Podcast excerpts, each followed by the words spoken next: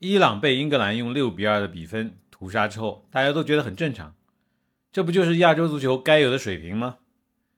但是沙特和日本就用自己的表现打脸了世界。原来所谓的世界强队也是可以被打败的。从数据上来说，除了进球之外，沙特和日本的表现依然是弱旅的姿态。阿根廷全场有十五次射门，沙特只有三次。阿根廷的控球率是百分之六十六。但是有一项数据阿根廷落后，那就是跑动距离。沙特队全场比阿根廷要多跑了十公里，这说明什么？说明沙特人积极呀。日本人和德国人的跑动距离差不多，射门数、控球率等等方面，德国人也是全面占据优势。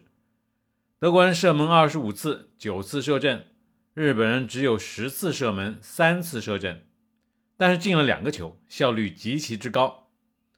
从表现上看，你就是能觉得德国人没把这场比赛看得有多重要。后场多少次莫名其妙的失误啊？难道他们就没想过？日本可是差点就击败了比利时的。那看着隔壁邻居这么热闹，我们总会不由自主地问一个问题：中国男足什么时候才能有这样的高光表现？沙特和日本的足球发展道路明显不同，相比而言，日本人更值得我们去学习，也更有参考价值。沙特一直是传统的亚洲强队，虽然人口少，但是毕竟是西亚人种，跟我们还不一样。日本这几十年来算是摸到了足球发展命门了。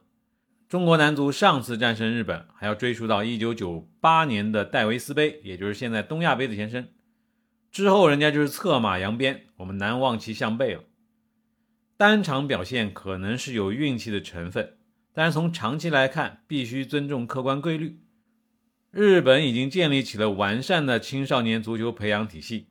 要知道，人家每年冬季举办的日本全国高等学校，也就是高中足球锦标赛，始于一九一七年，已经超过了一百年的历史。